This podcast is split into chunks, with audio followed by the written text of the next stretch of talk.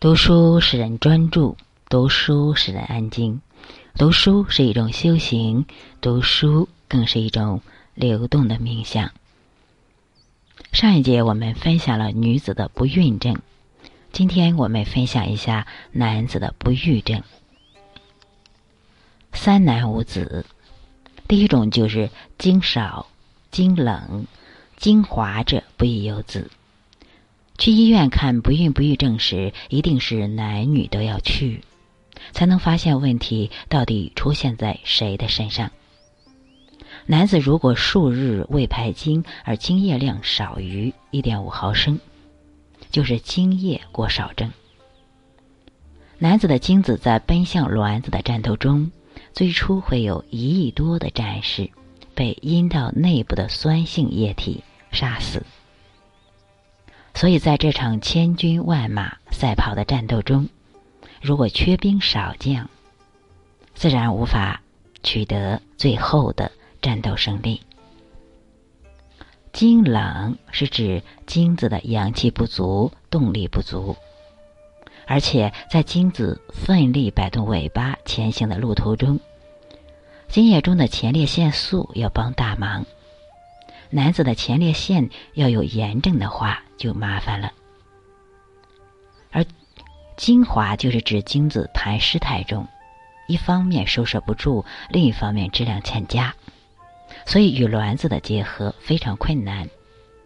现在有的人缩性就是无精症，这种人没法怀孕。西方研究人员发现，男子精液质量的变化可能与季节有关。夏天天热，不成熟的精子的比例比其他季节要高。精子数量最高的是冬季，活性最强的是秋季和冬季。所以古代认为婚配的最佳季节是秋冬季。男人的生殖系统全长在外边，从他的外相就可以知道他很怕热。所以，男人要避免泡很热的热水澡或者是温泉。过热会对生殖系统造成伤害。男人的睾丸还忌惮冷湿、寒湿。其实，男人的睾丸就像一个核一样，核桃的核，越紧越好。它是男人的种子，是根。古代有种男子养生的方法。每天晚上把双手搓热，兜住睾丸或者捂住腰部，同时配合呼吸，让气往上提。这是一种对男子生殖系统的养护。第二就是多饮，疲惫者不宜有子。凡太好色的男人，生命力不会很强，不容易有孩子。这是为什么呢？古人认为，人体有二火，心为君火，肾为相火。君火一动，相火就动。人体的肾一定要有火，有真阳存在，否则人体的气机动不起来，不容易怀孕。一般说来，一次排精后，精液要经过一到两天的补充，才能恢复正常。而好色的男人就总在动用相火，不仅肾阳会变弱，而且精量也不足。从脉象上来讲，中医认为左边是心肝肾三部脉，右边是肺脾命三部脉。如果右边的尺脉偏旺，就属于相火易动、好色少子，即好色之人易不育。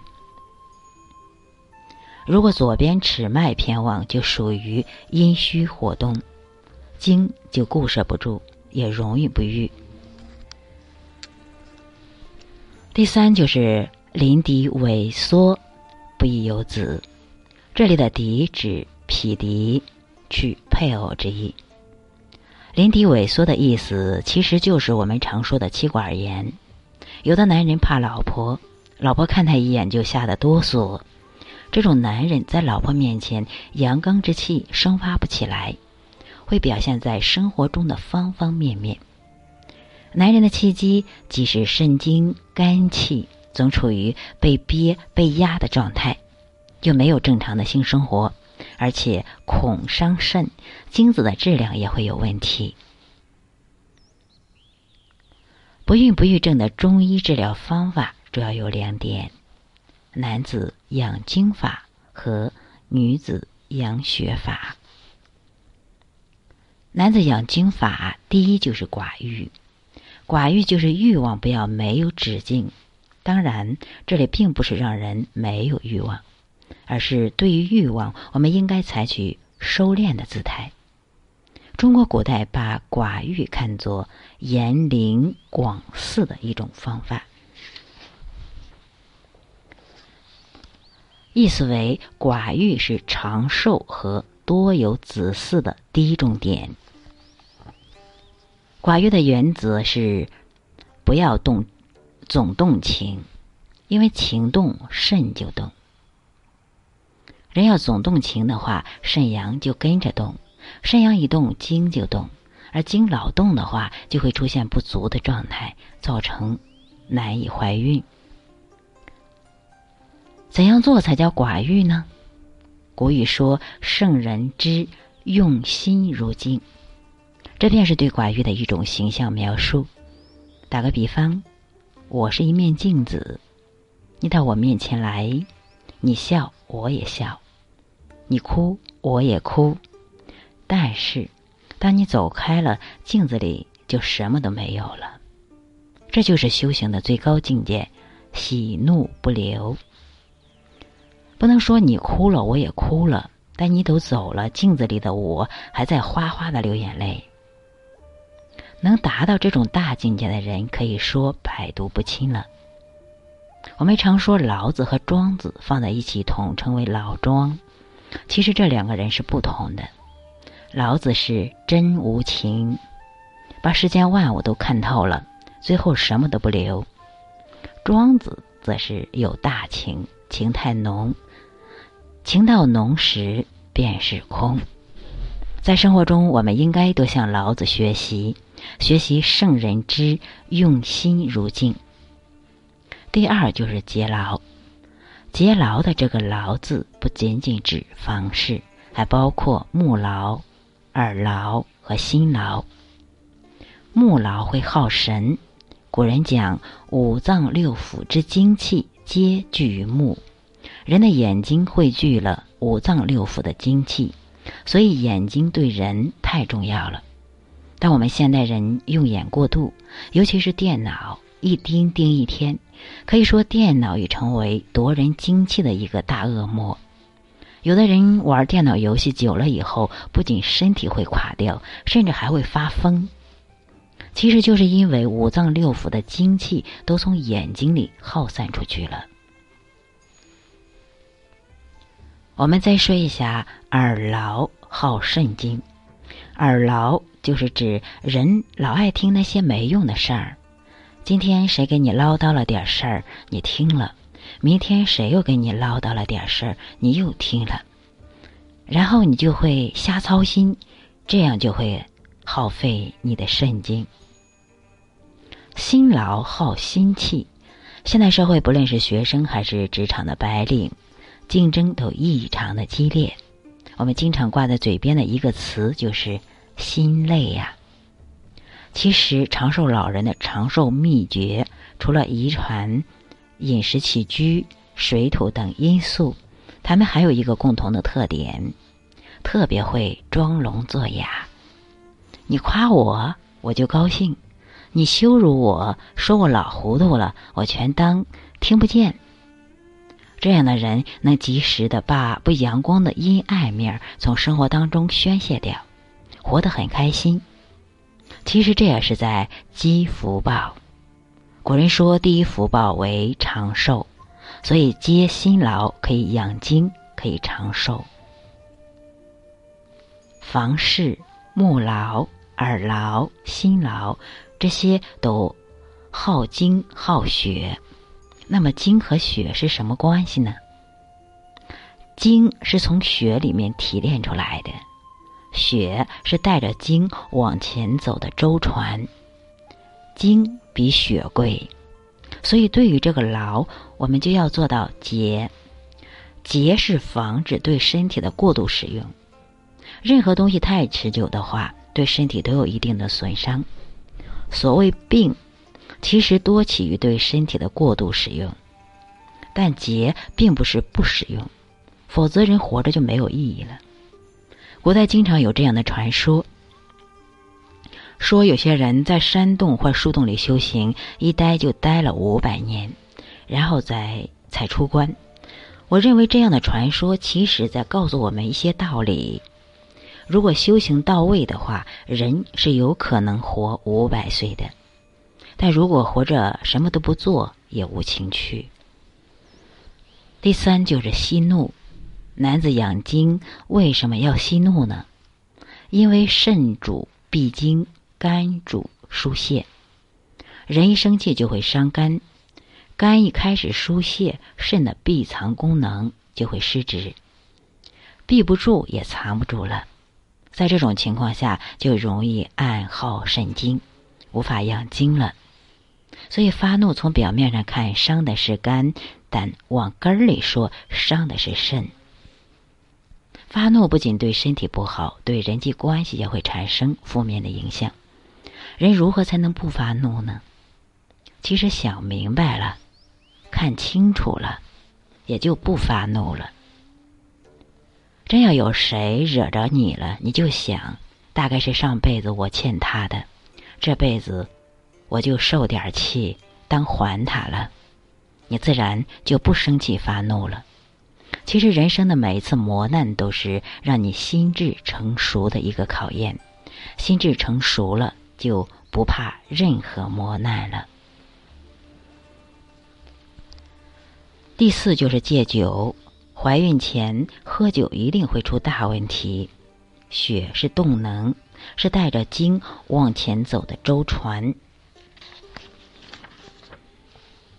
血这艘船里的营养物质就是精，精主收敛，血和气主散。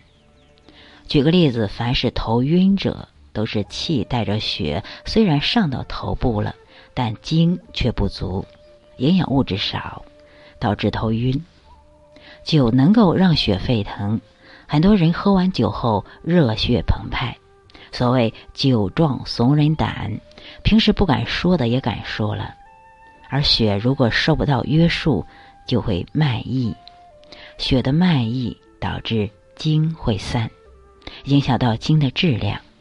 所以喝酒会伤血，本质是伤精，直接影响怀孕。男子养精要戒酒，同时还要戒饮料。我坐飞机的时候，经常看到很多人爱点饮料喝，而且还加冰的，这是一种很不好的习惯。本来飞机上吹空调就已经很冷了，再喝加冰的饮料，身体自然要生产非常多的热能来驱寒，这就会耗散人体的阳气，久而久之，肝的疏泄能力就会变弱，进而造成肾寒。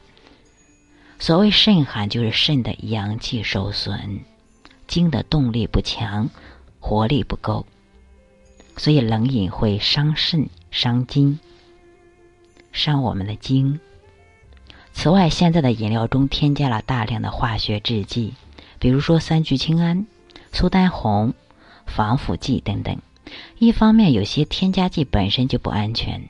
另一方面，虽然加进去的化学制剂能达到合理的食用标准，但你要天天喝饮料的话，日积月累就会超过人体可接受的度。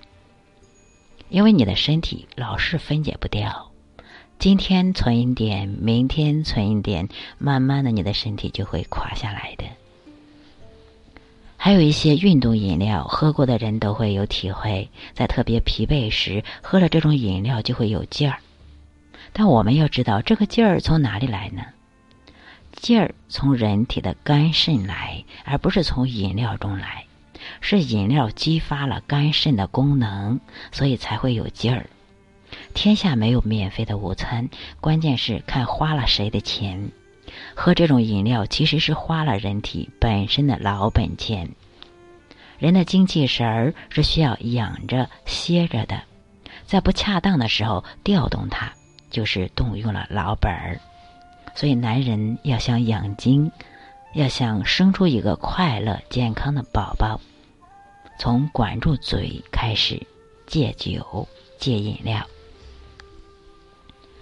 第五就是肾味儿。传统文化中所说的味儿，一般都指的是五谷，同时又代表滋味儿。所谓肾味儿，就是谨慎味道，一定要小心吃的东西。在所有吃的东西中，五谷最养精。无论是怀孕前还是怀孕后，男女都要吃五谷。男人别没事儿就到药房买补精的药去吃。不仅花钱，还调动肾精。无论是什么药，都有偏性。之所以医治疾病要用到药，就在于药的偏性能打击身体里偏邪的东西，以毒攻毒。用五谷这类食物，走的是平和之性。最养身体、最养精的就是五谷。五谷为什么最养精呢？用中国古代的取向思维来说，五谷都是种子，怀孕所需要的精也是种子。种子的特性就是，只要种到恰当的地方，只要土地还不算贫瘠，它就会生根发芽。五谷有生发的力量，精也有生发的力量，所以吃五谷最能养精。好，我们今天就分享到这里，感恩大家收听和关注。了解了女子，了解了男子，我们就可以生一个健康的、快乐的小宝宝了。好，希望一些准备要孩子的啊家长朋友们，或者是小夫妻们，如果听到我的音频，祝福你们。好，今天就到这里。感恩大家。